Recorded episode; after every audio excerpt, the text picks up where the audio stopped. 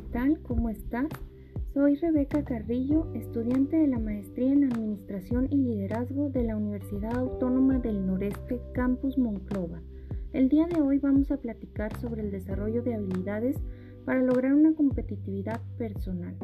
Nos centraremos en la habilidad de la creatividad, originalidad e innovación. En el pasado, la creatividad y la innovación eran habilidades secundarias en nuestra sociedad.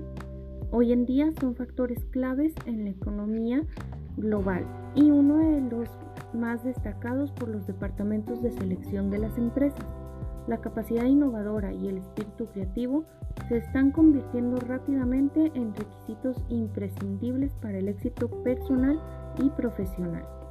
La creatividad es la capacidad de dejar que tu mente cree pensamientos diferentes, fuera de lo común y que expresen la manera en la que ves el mundo, la forma en la que reaccionas ante situaciones y la habilidad de resolver problemáticas desde un enfoque original y distintivo.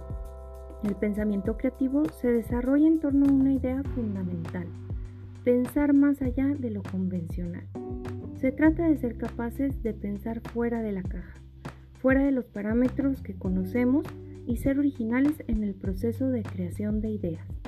La creatividad e innovación son esenciales para la resolución de problemas, la toma de decisiones, las habilidades sociales e interpersonales, el liderazgo y el trabajo en equipo.